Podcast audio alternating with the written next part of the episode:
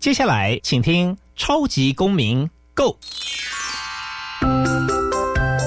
民主社会是百花齐放，法治国家则井然有序。用心沟通，相互理解，以理思辨，相互辩论。欢迎收听《超级公民 Go》。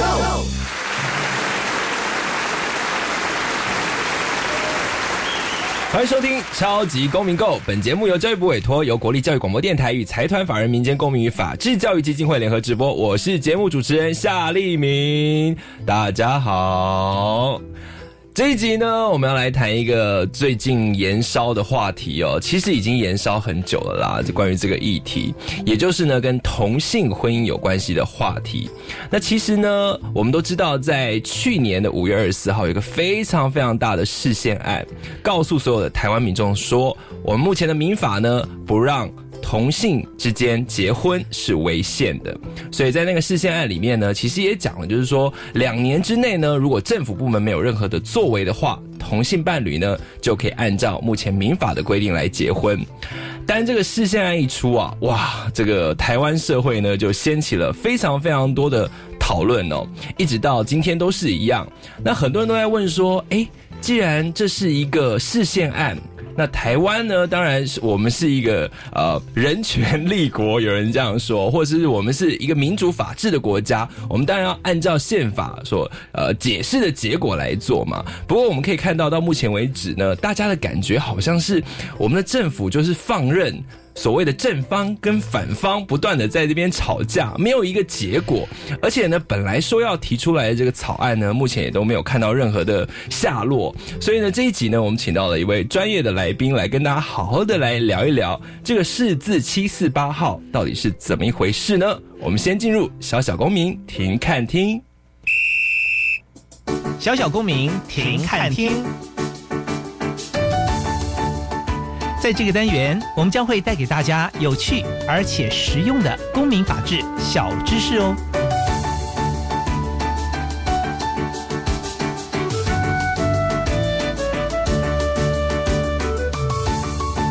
是字七四八号同性两人婚姻自由案。指的就是呢，大法官视线的结果宣告，民法没有让同性有亲密性及排他性的永久结合关系，是与宪法第二十二条保障人民婚姻自由以及第七条平等权规范的意志有违，所以呢是违宪的。行政以及立法机关需要在两年内修法，逾期没有完成的话呢，那同性两人就可以依照现行民法规定登记结婚，这也让台湾成为亚洲第一个以法律保障同性婚姻的国家。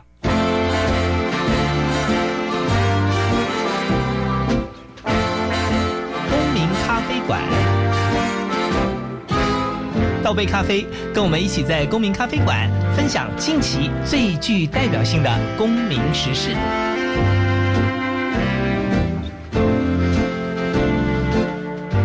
接下来，我们来欢迎今天的来宾——台湾伴侣权益推动联盟的秘书长简志杰。各位听众朋友，大家好，黎明好。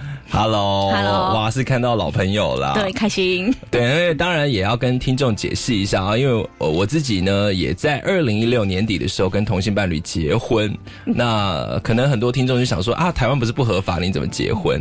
那当时呢是先参加了台北市的联合婚礼，那在当天呢办一个晚宴。那其实就台湾以前来讲，你有办一个婚宴，你就算是结婚了嘛。对，那就差在有没有登记。对，哎，可是我们还可以登记哦。因为台湾现在是可以住记的。对，可是那是同性伴侣住记，没错。那我们就选择了在桃园住记，对对？我哎，我们在桃园也有住记，哦，真的吗？真的可以在超过一个地方住记，是不是？呃，因为当时视线还没有通过，对，所以当时台北跟桃园不连线，所以我在桃园住记完之后，那个桃园户政还非常非常好心跟我说，如果你要在你自己的，因为我是台北市的人，他就说，如果你要在你自己的那个户役证系统也有这个注记的话，你。要记得还要去台北再注记一次哦，我就跟他说，所以婚要结，人家婚只要结一次，我们注记要注记两次就对了。然后还有一种回礼的概念，这样子，对，这也是蛮特别的。那要不要办两个，就是要庆祝晚会的是之类的？对，其实是觉得很可笑了。哦，所以我们今天就是两个已婚的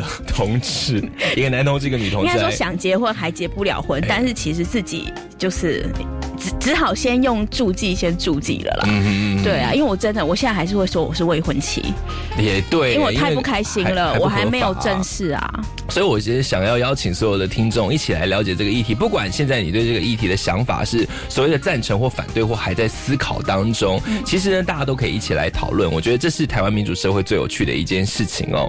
那当然，首先呢，就是我在开场的时候有讲到，想问问志杰，所以现在同性婚姻在台湾到底是什么状况呢？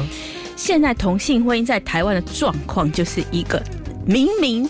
视线都已经视线了，是。然后基本上，呃，四至七四八号啊，我们认为讲的非常的清楚嘛，就是刚刚立明也讲的非常的清楚啊，就是目前民法没有保障同性别二人就是结婚的自由这件事情是违宪，所以大法官说的蛮清楚的，就是两年内我们的行政机关、立法机关必须要补正这样子的一个违宪的状况，所以确实是给了行政立法机关两年的期限。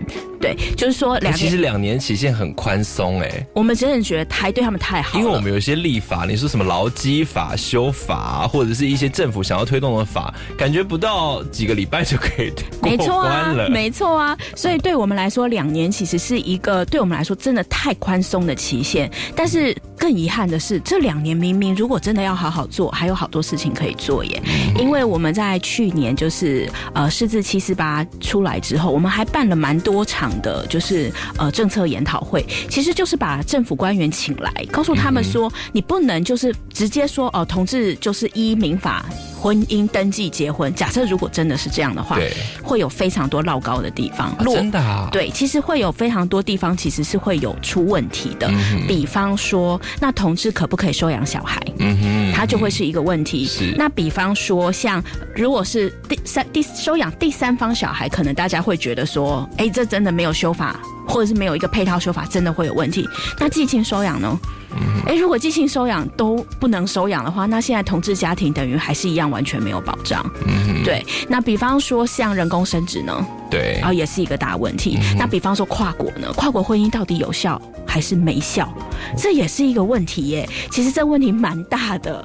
没错。对，所以像这些东西都是应该要在这两年内，我们的行政机关要早一点开始，等于是做筹划，而且早一点开始跟人民沟通嘛。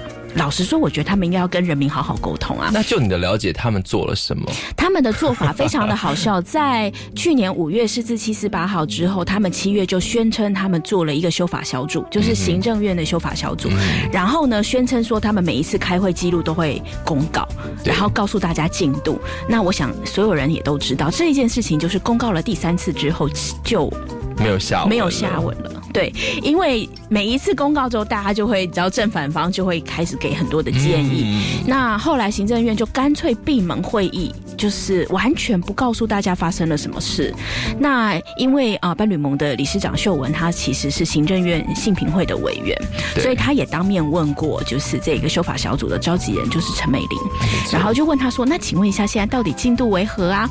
那其实跟大家报告哦，其实陈美玲告诉大家说，其实法案都准备。好了，哎，他说他准备了四套法案，所以一套还不够，还要有四套，意思就是说他准备了四套法案，到时候就看上面的人想要什么法案，他就提什么法案，什么？是不是太过分？对呀，所以这根本就是有一种政治考量，没错，应该说根本就只有政治考量，就是政治考量，对，所以其实整个行政院现在处在一个密不透风的状况，也就是没有任何一个人知道行政院最后决定要出什么样的版本。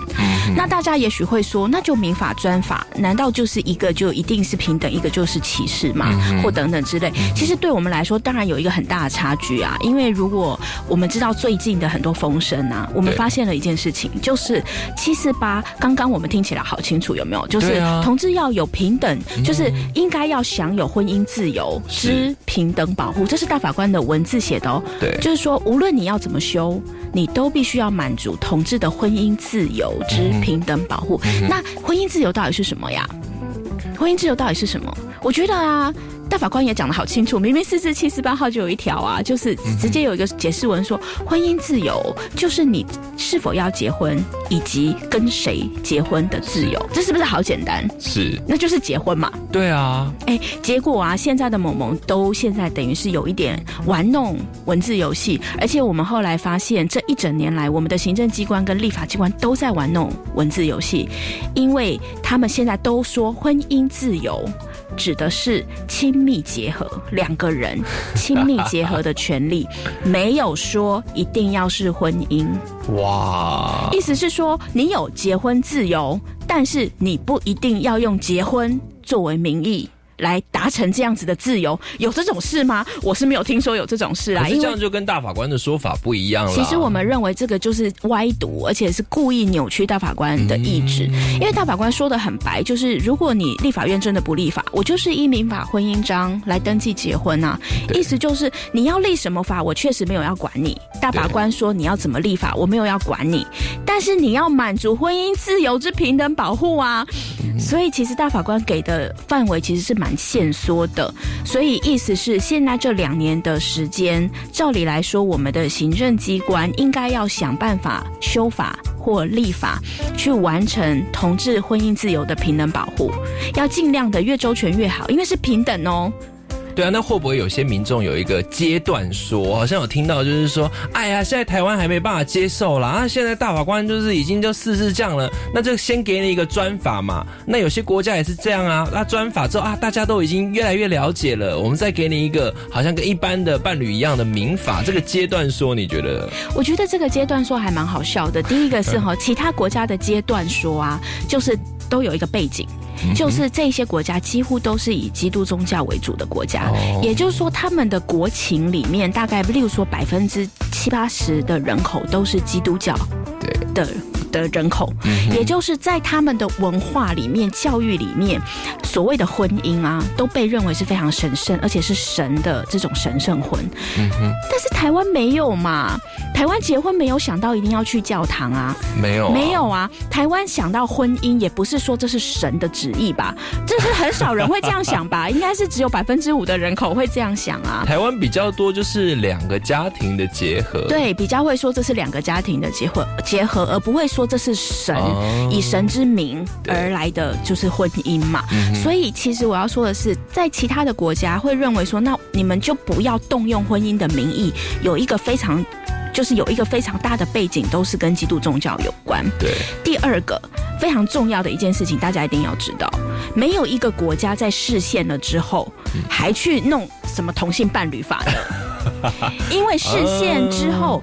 就是所有的国家视线了之后，也就是尤其是在宪法的层级已经确立了同婚，就是就是没有让同志结婚是违宪的，像这样子的一个解释出来之后，基本上就是照着走，因为法律就必须要符合宪法的解释嘛。没有听说就是宪法出来还跟他这样子掏，就是这叫什么挑三拣四，还在那边跟你 argue 说，哎呀，不要这么严格啦。宪法虽然这样说，那我们还是可以一步一步来。啊，没有哦，因为民主宪政国家，其实我们要尊重宪法。那宪法已经说了是婚姻自由，那么而且要平等，所以也就是宪法已经完全保障了性倾向的平等权。如果你要给予性倾向差别对待，你必须要有非常好的理由哦。那现在大法官四四七十八号解释说的好明白，就是如果你要在婚姻上面给予差别对待，基本上没有理由，没有理由权嘛。应该是说，我要给予性倾向差别对待这件事情，已经被认为你要经过非常严苛的标准。是。那在婚姻这件事情上要给予差别对待，大法官释字七四八号就是在解释这件事情。他告诉你说，没有理由。对。你不能在婚姻这件事情上面给予因为性倾向而来的差别对待。所以现行民法才会危险嘛？是啊，就是这么简单的道理啊。这个逻辑是蛮清楚，蛮清楚的。那大法官的解释。等同于宪法未接，也就是说，大家都知道，我们公民课一开始就有说宪法大于法律，对吧？法律大于命令，没错没错，这不是大家都知道的事吗？是。那意思就是现在宪法已经说了。就是应该要保障同志结婚的自由啊！对，那怎么可以用一个法律未接的东西，想要在那边翻盘，跟人大法官讨价还价，跟我们的宪法讨价还价，这是没有道理的事情。对，我想这也是现在很多人在观察，就是说，哎。可是我们的政府好像跟这个解释出来的法令也是不同调，就是好像也在边担忧说，哎，台湾其实有不同种声音呐，我们应该要让呃这样的结婚得到所有人的祝福啊，就是有非常非常多不同的词汇或说法在我们的身边飞来飞去。对，我觉得这些说法在四字七四八之前。我可以理解，嗯哼，可是，在四至七四八之后，真的非常难以理解。就是说，这是一个宪政国家吧？大家，这是一个 宪政，但就是。台湾应该会以自己是宪政国家感到骄傲吧？我们跟对岸之所以差别，跟另外那个国家的差别，不正是因为我们实行民主宪政吗？那什么叫民主宪政？就是我们要尊重宪法。嗯对。那大法官已经解释了宪法了，所以大家要尊重他。那尊重他，就是我们的法律必须要符合宪法。嗯，好，我想，所以这一集很重要的哦。我们谈了这么多，其实我们要来趁这个四字七四八号呢，已经是满了一周年之后，来好好的来重新。回顾一下，也许带大家来看一下。有些人他可能不一定，他就觉得说啊，突然之间台湾就视线了。可是其实 哪有突然之间？对于没有参与这个运动、不了解的人，或者是他对于同志议题不关心的人，他可能突然觉得说，哇，台湾怎么好像突然变成了一个同性间可以结婚的国家？那但是其实当然现况不是这样哦。现实的情况就是，其实台湾人在争取同性婚姻合法已经非常非常久了。那视线呢也不是第一次提，但曾。经呢被拒绝受理，对，那有非常非常多的一个讨论在里面，然后终于在去年二零一七年做成了这个决定哦，所以我就想要先呃问问志杰，就是视线这件事情在同志运动出现，你自己有印象是什么时候？在你参与的里面，同婚的视线其实最早就是齐大哥提的，齐家威先生提的，那当时他是两千年的时候他提过一次视线，那当时呃我们的。那个法律并没有规定哈，就是提示线的人一定要聘请律师了哈，所以齐大哥就单枪匹马的就自己写了一个视线文，然后就提进去。后来其实真的很猛，结果后来他我们呃去年的那个正式展都还要展出他手写，而且当时是手写，还不是电脑打字。天 他就手写的那一个就是视视线文，后来就是直接被大法官以就是程序上面你没有写说他违反宪法哪一条，以程序不受理，直接就把他说。没有，我们没有要要要接你的视线文，所以这件事情就不了了之。所以其实，在二零零一年，这个视线就已经被驳回了。对，那之后其实跟着到二零一二年左右的时候，又有一对男同志伴侣，他其实试着想要提，那他也开始走诉讼。对，只是当时啊，有一些原因，因为二零一二年，如果大家还有印象啊。这真的是有历史的一个议题啊！二零一二年，当时伴侣盟当时在推多元成家三法，对，所以我们当时的法案其实正在推动中。所以当时那一对男同志伴侣也有来找伴侣盟说，愿不愿意我们现在开始来跟他们一起搭配，我们来走诉讼。但是因为当时我们所有的律师都在做法案的研拟跟推草案，所以我们那时候会觉得说，如果就直接在当时把所有的焦点限缩在同志要结婚的话，我们不觉得那是一个应该说对运动而言。我们会觉得那也许并不是一个太好的路，因为会担心嘛，就是说多元成家好不容易才开始跟社会对话了三年，对，那马上就是提一个就是我们要同志结婚，我们抽不出人手，也觉得在运动上面有一点难，所以我们就拒绝了他的。邀请，那他当然他找了别的律师，结果他其实，在一审的时候，嗯，不是一审，对一审的时候，也就是在最高，呃，在高等行政法院的时候，当时的法官啊，开庭开了六次，哎，我们很少看到这个案子开六次，其他哥都只开一次，这个法官开了六次，开了一整年，然后最后其实法官本来是要跟跟当事人说，他认为这件事情有违宪之余，是，然后他要直接。就是申请大法官释宪。对，可是当事人当时害怕就退缩，哦所以他就停下来了。那这个案件他自己就把它撤回，对因为他就觉得说，哎呀，他他压力蛮大的，嗯嗯，所以他就把它撤回，是二零一四年的事情。对，结果齐大哥看到撤回超伤心的，他就说：“哈，怎么好不容易打到法官要给你提示宪，你撤回了？”所以大法呃，所以后来齐大哥就立刻马上自己再提了一个要登记结婚的案子，所以马上接着就继续再打了一次，就是要登记结婚的官司。那一路打到二零一四年，当然就败诉、败诉、败诉这样子，然后要败诉要上诉到最高行政法院的时候，嗯，当时我们的那个时候我们的法法律就修了，就是你要上诉到最高行政法院，一定要聘请律师，所以他就来找秀文。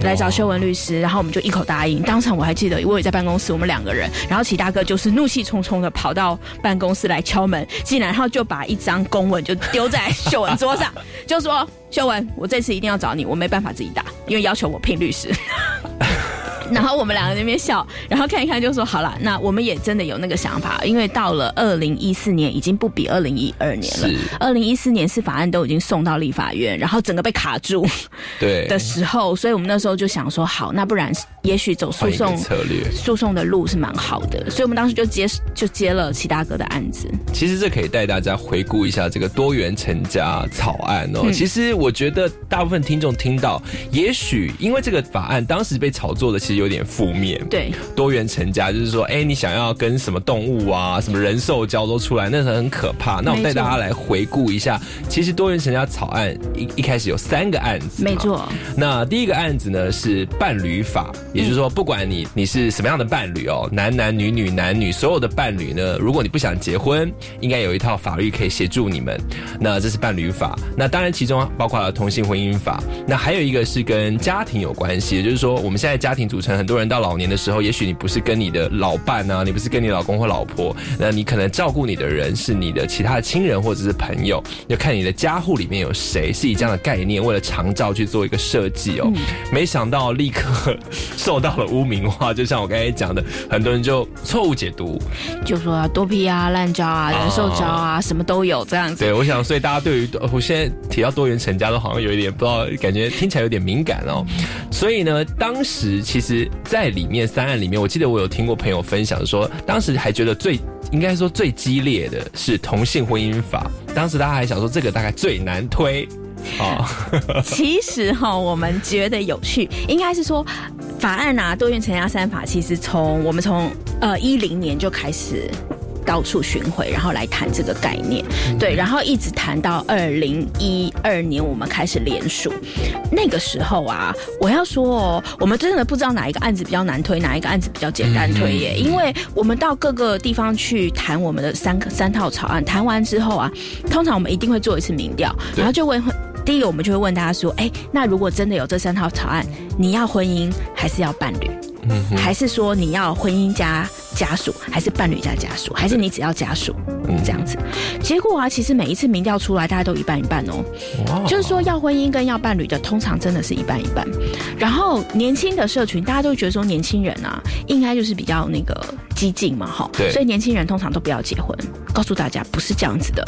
我们发现啊，呃，伴侣制跟家属制在年轻人的社群还真真的很难推动，因为大部分的年轻人对于婚姻还是有一个比较梦幻的想法，所以对他们来说，婚姻要找到一个人一生一世。对婚姻就好啦，不知道为什么要伴侣。可是其实我们的伴侣制跟家属制到社区大学是最好推的，因为只要有婚姻经验的人都非常能理解为什么我们要伴侣跟家属制。对，所以当时我们就一直没有办法评估到底这三个案子。哪一个比较好推动？然后每一次我们也会问，那你们觉得啊，哪一个容易过？是哎，一样一半一半。哇，太有趣了！所以当时有这个背景。对，所以我们一直这样 run 了三年多，然后一直到草案，我们终于把它就是联署完，然后得到了十五万人联署，我们送到立法院。当时我们就知道，哇，立法院其实就蛮清楚了，一翻两瞪眼，因为立法院直接告诉我们说，他们认为只有婚姻，他们了解是什么，伴侣跟家属制，我们游说了非常多立法委员。大部分的立法委员都说觉得不知道在说什么，而且听不懂听不懂然后要不然就说没有必要吧有婚姻就好了，为什么要有伴侣？嗯，那有一些立法委员会说，他们了解家属是什么，对然后也觉得家属蛮重要，是所以还觉得有一点兴趣。是，对，可是其实很快一翻两瞪眼啊，就是马上就是这真的台湾就是一个以婚姻至上的国家呀，就是我们的人民只知道只认婚姻不认其他，所以很快就是婚姻马上就一读。所以不是我们觉得另外两个案子不重要，是立法委员真的不理我们另外两个案子，他们马上就是让应该说呃三个案子送进去，马上婚姻就得到足够的联署，一个礼拜内哇得到足够联署，然后马上就送程序委员会，马上就一读。我我觉得这就是我们深入了解这个背景哦，其实可以更看到说，呃，同性婚姻的运动哦，或者是说性别平等的运动是怎么样走到今天的，非常非常的有趣。那我们下一段回来呢，还有更多呢跟这个法案推动以及事件有关系的内容跟大家分享，马上回来。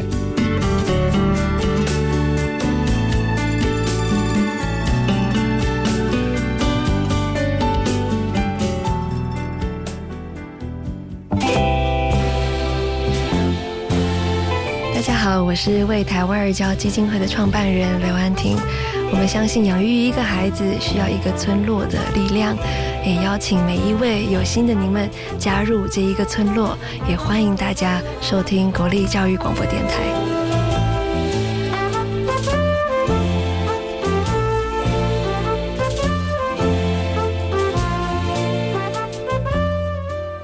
Of how beautiful Taiwan must be.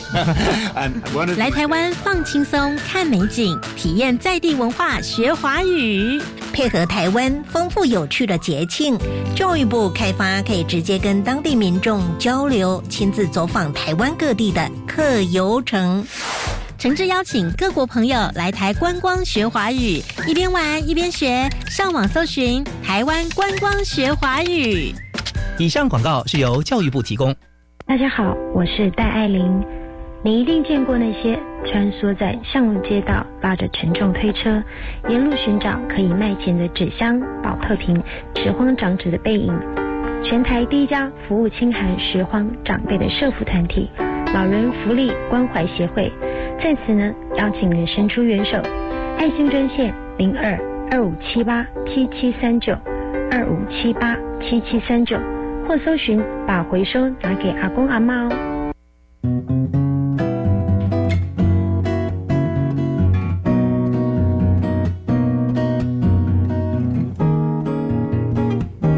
我是苏命苏米恩，你现在收听的是教育电台。哦，朋友们，就爱教育电台。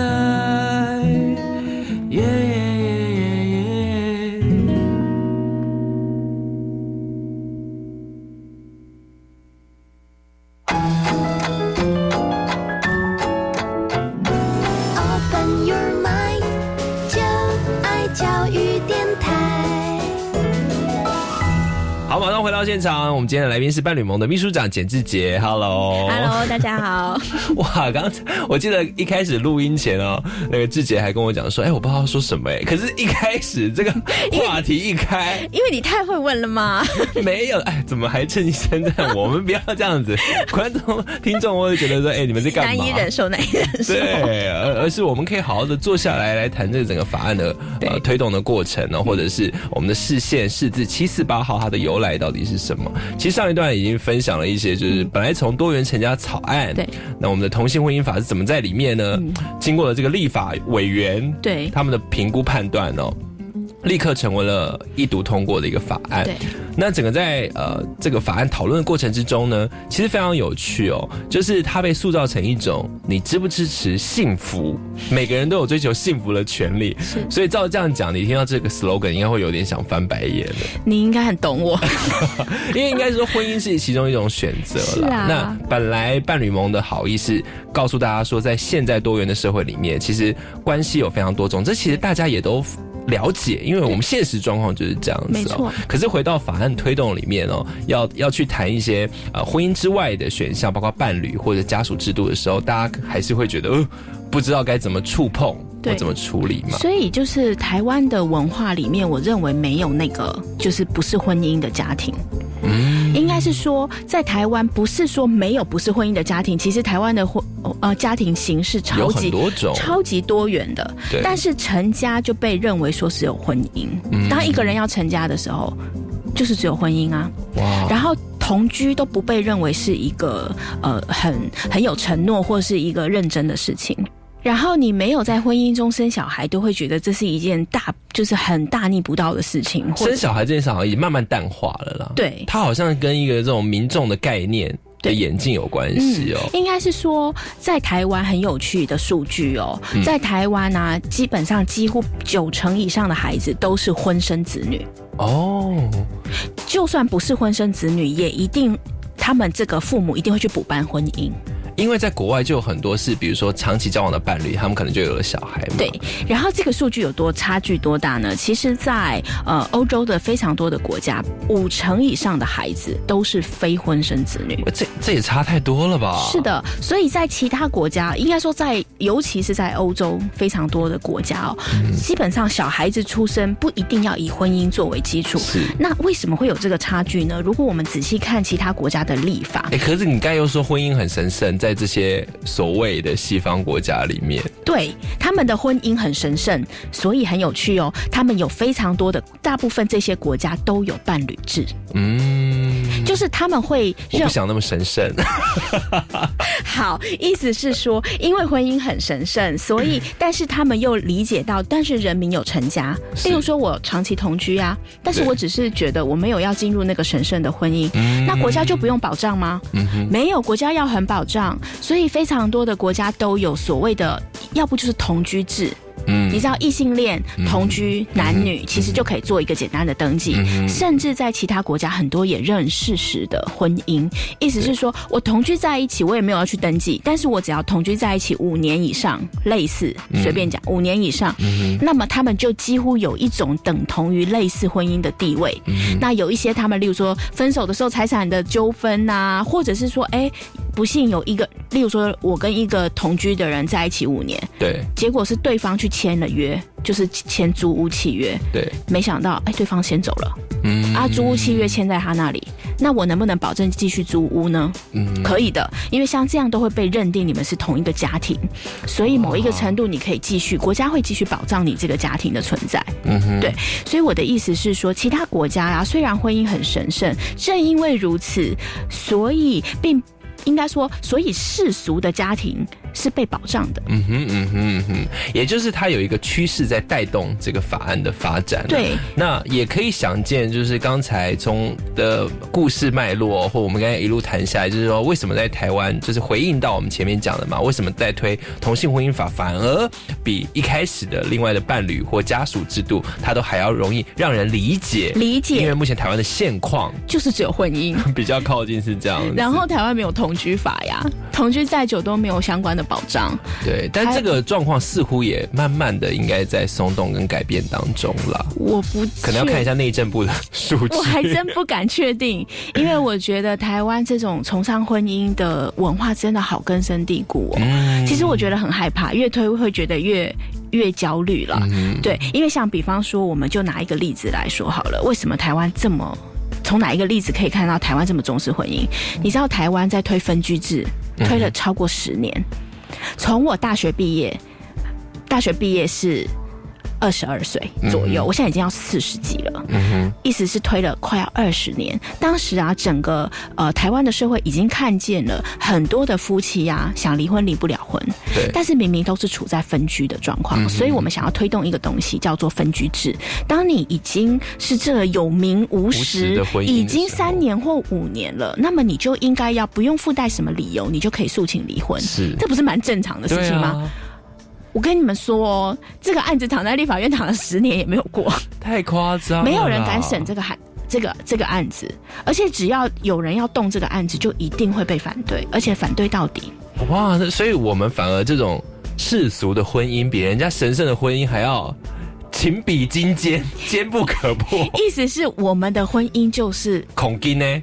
丢，不 不用神的加持就恐惊呢。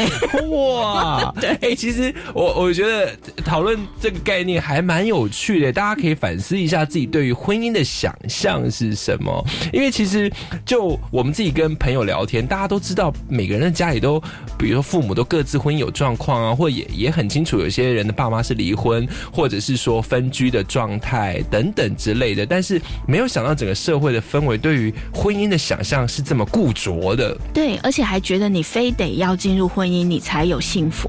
嗯你要进入婚姻，你才完整。对，但事实上真的不一定，嗯因为像例如说法国就有 Pax，他们其实是有伴侣制的。嗯，对，所以啊，如果我就没有想要神圣婚姻，那我就给你签一个就是 Pax，就是所谓的呃民事团结契约，对签一下一样。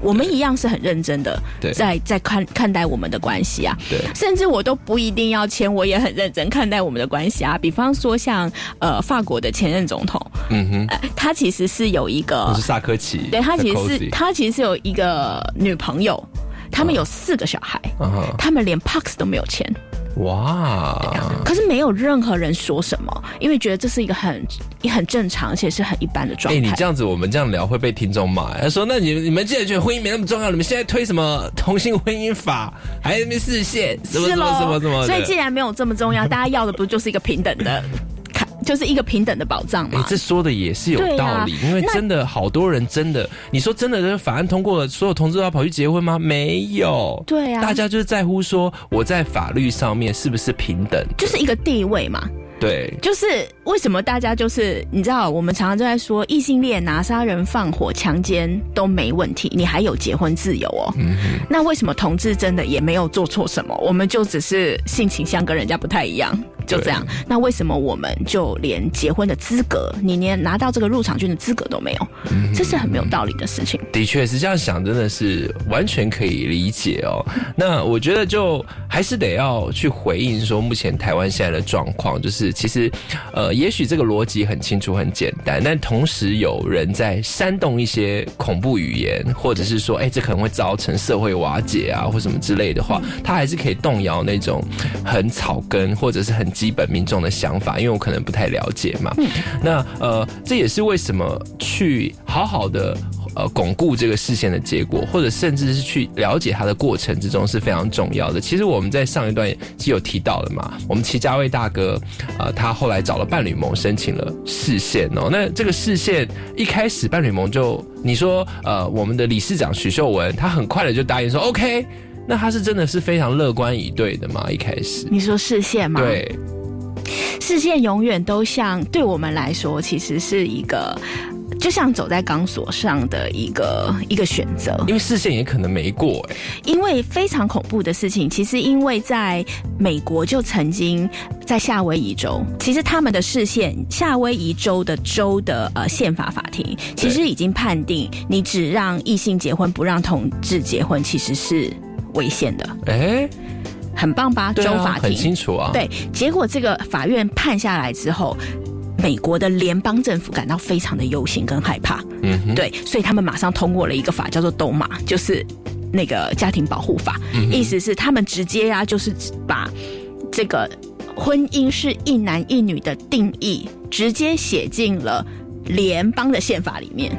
啊，可是后来现在美国不是已经说联邦已经政府已经让大家都可以同没有性都可以错结婚了吗？所以在美国通过全美通过这个之前的上一个，也是二零一三年的第一个最重要的官司，就是先打掉斗马。嗯哼，就是先把这个视线，所谓的婚姻是一男一女这个定义，我们就先拿掉。对，拿掉了之后，接下来二零一五年全美通过的这一个案子，其实是在说，你不论在哪一个州结婚，其他州都要承认。对，其实它就变成全美都要承认，要不然只有州承认啊。我在夏威夷州结婚承认，我到美国，我到纽约州就不承认了，怎么怎么会这怎么会是这样呢？对，所以其实美国是花了非常多的时间做这件事情，所以我们其实担忧的是什么呢？我们担忧的是，假设视线结果不利，是，会不会有可能让这个我们的立法运动也会被搁置？对，我们当然担心，是，可是我们当然也评估到，第一个是这是世界趋势啊，嗯，是吧？就是。二零一，我想想看那时候是什么？二零一二年、二零一三年的时候，光二零一三年一整年、就有五个国家通过了婚姻平权。嗯，所以表示它是一个很快速的一个社会呃世界的趋势，没错所以也。再加上，其实当时啊、我们当然不知道那个时候美国要视线，但是我们那时候已经二零一三年的都马已经被打掉了，嗯对，所以在二零一四年我们评估要视线的时候，某一个程度也看到了这个，例如说美国的这个转变，还有世界各国的转变，所以我们觉得啊，这个要说吼。我们的宪法法院还要写出一套真的超厉害的理由，告诉我们说不给同志结婚没有违宪，没有违反平等权。对，你要写出什么样的理由可以告诉我说不违反平等权？这可能要请教互加盟的朋友，他们对这个会比较有见解。其实，呃，的确是因为你看到整个国际的趋势，还有就是，呃，就宪法平等权的保障。就没有什么道理嘛？那过去是因为没有视线的机会，对那所以伴侣盟看到，哎、现在有一个视线的机会了，也觉得是乐观以待哦。但是真的走到视线里面呢，其实有非常的多的细节要注意，还有很多的攻防要做。那我们在下一段回来跟大家分享。Prepare to do battle, girl. Prepare to do battle, girl.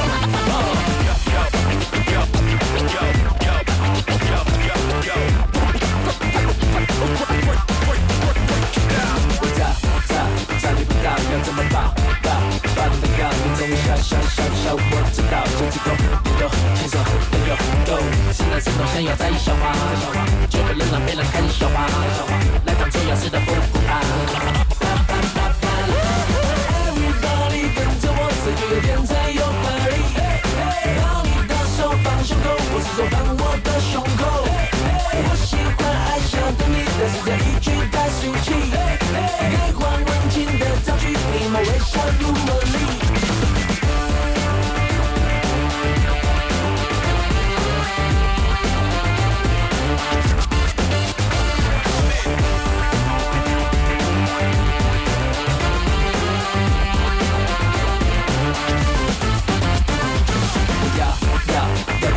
从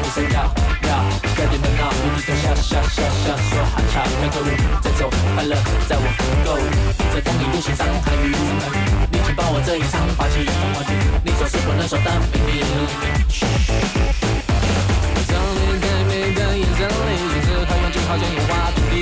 背对背走这么简单，滚烫的热情让爱情变神秘。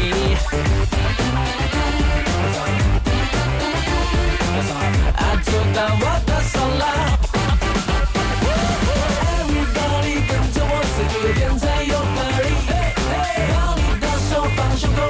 口，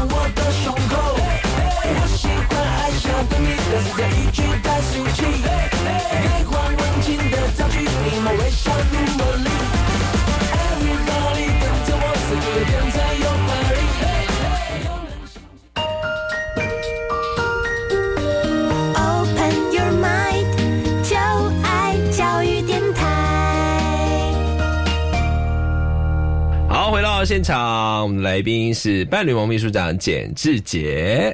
大家好，那我们在上两段其实啊回顾了一些法案推动过程，那现在当然就要谈视线的回顾哦。那上一段讲到说，其实伴侣盟一开始就蛮乐观的，但真的走到视线里面，有非常非常多的细部工作要做。对这方面。伴侣盟有很多的讨论在里面嘛？我们有几位的律师来做这件事情？呃，挂名的律师就是三位，因为我们有、呃、才三位，挂名的，因为因为我们的那个法法律其实是有规定，一个个案只能聘三位律师。哦，了解。对，但是整个律师团其实真的在里面工作的律师团大概有五到六位。嗯哼，对。那里面大家在做沙盘推演的时候，有没有一些最担心的问题，或者是发生的让你们觉得最意想不到，还是整个其实过程都很顺利？我自己觉得有趣啦，就是我们的律师团啊，我个人觉得是一群，嗯，我自己觉得抗压性很高的一群律师团。怎么说？意思是说，像例如说秀文的个性啊，就是那种越艰难的挑战，他就会越去。冲破它，这样，所以他其实不太会管，就是其他的压力，就会觉得说，既然已经要笃定要实现，我们就是把事情做到好。嗯哼，那有一些律师啊，他们比较会是个性，我自己觉得他们就是那种比较，对不起，神经大条。比较温，是不是？就是大条的意思是对他们来说，那个对于压力，还有对于很多人风言风语，或者是说一些可能会认为这种很负面的声音进来，他们通常啊也都很有吗？很淡定，有吗我没对听到很淡定，或者是觉得啊不要理他就好了。他们其实比较不受这一些东西干扰，嗯所以我自己觉得跟这群律师工作还蛮幸福的，因为他们就是每一次讨论，大概都会非常的专注于法案，就是法条的厘清，然后去专注于有没有更好的一些说理的方式。对，但是啊，因为有趣嘛，就是我还记得当时。大家沙盘推演，因为那个都是律师法律攻防战，我还真的不记得了。但是啊，因为我们的当事人是齐家威大哥嘛，对那大家也都知道齐大哥，其实他也要上去接受问答、哎，对啊，言辞辩论庭他也有一个时间要上台对啊对啊对啊，这就是我们最担心的部分了。怎么说？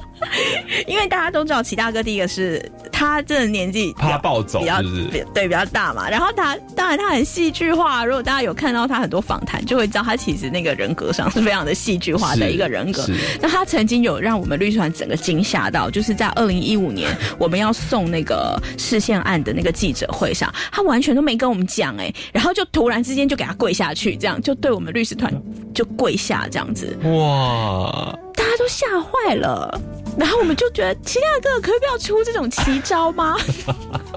怕他真的在视线法庭也给大法官跪下了。我们很担心哎、然后他常常也会说，不然难道现在是要用跳楼吗？当然这是我们绝对不会同意的。Oh 就是他常常会告诉我们说，现在告诉到到底要怎样，就是媒体才会注意到我们。他其实齐大哥是一个这样子，就是他认为啊，因为他以前都单单枪匹马惯了，所以对他来说，怎么样吸引媒体的关注，怎么样获得舆论的支持是非常重重要要。所以他每天都在想这个事情。哦，连我们送视线的时候的那那个日子，他都要挑情人节，你就知道他非常重视这个事情，因为对他来说，一定要有一个梗。嗯哦，，那视线法庭其实对我们来说就是法律攻防战，到底要什么梗啦？但是他整个很关注，他整个就是一定要想一个梗这样子。他不用担心啊，法务部长已经帮忙想梗啦。我们哪知 对不对？你说皮卡丘嘛？对啊考考，比比对的，所以我们那时候就一直每天都要跟齐大哥说你要来跟我们蕊稿啦，因为我们到视线开庭的后来真的有蕊的吗？每一天我们都蕊稿，然后他也真的都来跟我们蕊好稿，辛苦哦。对，然后蕊到就是前一天，齐大哥出现了，我们所有人眼睛一亮。如果大家有认真看齐大哥在视线前跟视线后的照片，你会看到一个超级大的那个变化。是什么？齐大哥之前是黑头发，他在视线那一天是全白的头发，这是是哪一招？这哪一招啊？白发不是他原来的白发吗？白发也是他原来的白发。对，应该说他之前都会染，他会染黑发，所以可是他在那一天特地把头发全部变成是白的。哇，所以他还是有梗，他有用心呢。对结果都没有人写这件事情，什么什么等到白头这样子。对，但是他就是要用一个白发，然后他一进来，我们所有人都傻了，说其他的头发怎么了？他就说这样看起来等够久吧？这个太有趣了你，看是不是很这连这么小的细节他都注意到。，对？所以从此之后，你看到齐大哥都是白发，嗯，这哎，这个好有趣哦。对，这个这算是视线里面的一个意识，对，一个奇谈。对呀、所以所以我就觉得当时真的大家吼法律战，我我对律师真的都很有信心。不过当然，视线还是回到大法官怎么说？没错那在现前事前，你们有针对大法官不同的态度做一些研究吗？呃，大家当然都有对每一个大法官做一些研究，但是说真的，不是每一个大法官在过去都曾经对很清楚的表态表态过。但是大家手上盘来盘去，其实老实说，压力超大的。真的啊，因为大法官十五席里面，如果我们要通过一个违宪的解释的话，要三分之二。嗯哼，而且再加上那个时候，呃，黄大法官其实是回避，申请回避，是是，所以等于是十四个。对，那原本我们知道一定可以，应该说一定会站在我们这一方的大法官又申请回避了。对十四个里面我们要拿到十票，哇，是非常压力非常大的。真的，也就是说，只要有四个以上的人投下他认为没有违宪对，的那一票，这个案子就会是合宪。哇，那这时候是不是我们的蔡政府要出来鞠躬，说那个大法官是我们总统指派的？大法官提名是有趣的，因为其实啊，这这个十四个大法官里面啊，我们不算黄黄大法官，十四个大法官里面八个是马英九提名的，哎，对，只有六个，这样听起来是几个？六个，六个，八个，对，所以六个才是蔡总统提名的。哇，所以其实这就是要了解这个来龙去脉哦。对，还是回到大法官好了，不管他是谁提名的啦，他自己本身对于呃这个呃这个法律的见解，或者是他怎么去看待这个议题，其实变得非常非常的重要。对那也是在二零一七年三月二十四号，为什么吸引这么多人线上直播？这好像是首次视线线上直播嘛？。对，真的。然后非常多人在线上看，说，哎，现情况是怎么样？那媒体的消息就一直出来，一直出来，一直出来，才会有我们法务部长说考考比比呀，或者是考考皮皮，对，考皮皮卡丘，对，然后有各种不同的那个言辞辩论的一些现场的状况都，呃，大家都可以看得很明白哦。对。那当然最后通过嘞，天哪，这在这所以这算意料之外、意料之内，还是说你们在结束言辞辩论之后就没有想那么多？呃，其实我们会觉得大法官的这个解释文啊，比我们想象中其实是应该说比我们想象中是好的，哦，更开明其实是更明确的。哇，对，所以我们原本只是想说，哎，有没有可能他就会说违宪？嗯哼。但是到底要立什么样的法？意思是说，是不是一定要用婚姻？因为它其实有一个争点，就是在说，如果同性伴侣法算不算？嗯对。嗯，所以我们就在想说，会不会呃，大法官开了一个门，就是说，虽然呢、你不保你不保障同志结合啊，这件事情是违宪。的，但是是不是一定要用婚姻之名？我们以为大法官不会说的这么明白，嗯对，但是其实大法官说的很明白，对。是婚姻自由，所以我们觉得大法官把这件事情说的很明白，而且还是平等权的保护哦，是平等保护，是所以。这个倒是真的出乎我们意料。嗯那第二个是大法官给两年的期限，这对我们来说当然是有一个比较太长的等待，嗯但是我们也可以某一个程度上理解，就说你要得到十票以上的支持，其实当然要妥协。嗯哼，但是还有一个让我们非常惊讶的解释是说，两年内立法机关不立法，是直接依民法婚姻章登记结婚。对，意思是说，大法官几乎都想见了立法院会拖延再拖延，所以大法官直接说：“你再拖啊，你再拖也就是两年。嗯，这个违宪状态必须被矫正，然后你再怎么违宪的状态，你再不矫正，两年内你也要矫正。哇，这个视线文真的是很多玄机在里面啊、所以我们看到的时候其实是高兴的，嗯哼，对。好，那台湾迎来了这样的结果，就呃，如同我们一开始说的，很多人都以为说，哇，这个台湾的性别平等迈前了一大步哦。包括我在去年主持台湾同志游行的时候呢，也也迎来游行史上最多人，那些有非常多来自国外的朋友一起飞到台湾来，想要庆祝这个盛世。但没有想到我们自己台湾内部。不够争气，因为抢在我们本来可以是呃更更早的嘛，但是有几个国家已经抢在我们之前，包括澳洲，嗯，然后包括本来是使用专法的德国，嗯。我们政府过去很爱讲说，你看啊，德国。哦，这个通讯就是伴侣都用专法，结果德国也变成了跟一般伴侣都是一样的使用民法，是的，所以呃，台湾在这个议题上面就变得显得落后，而且开始这这件事情已经变成一种政治口水，或大家已经觉得有点对于政府感到有点不耐烦了，没错，或有一种声音就是说，其实。呃，我们政府好像最近都做了很多这种两面不讨好的事嘛，就是说，哎，你到底是站在劳工这一方还是站在资方这一方？你出来讲清楚嘛。哎，他没有，他都要占一占一半。那对于这个议题好像也是这样子。哎，我不出来讲说，哎，我其实觉得现在立法不适合，可是我也不出来讲说，我现在支持婚姻平权，我就是要立刻立法，就是处在一个摇摆不定的一个状态哦。所以，这如果说要对这个政府说一些话，我们节目来到这一集的尾声，你会想要说什么？要说什么啊？我都已经快要不知道要说什么了。是不是？是，就是无奈到了极点呐、我真的觉得政府啊，说真的，其实非常多的国家都已经站出来说，台湾已经对于。应该说，对于同志人权，其实是有承诺的，而这件事情是亚洲的骄傲。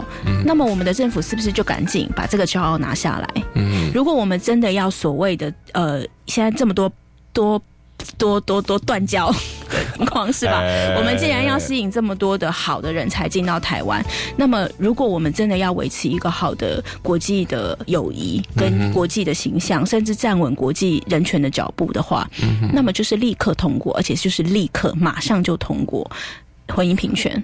我想，只有这一件事情，目前才可以让台湾真正在国际上继续赢得正向而且是正面的新闻。哦，这说到这就很有趣，大家还记得，这大概是少数的问题，国台办中国的国台办回答不出来了，因为我们在视线通过的时候，立刻就有记者问说，哎，那这样中国其他地方是不是这个法算合法还不合法？因为你们都说台湾是中国的一部分嘛，那中 中国国台办的发言人语塞。对他没办法呃讲，依照这个相关法令来办理。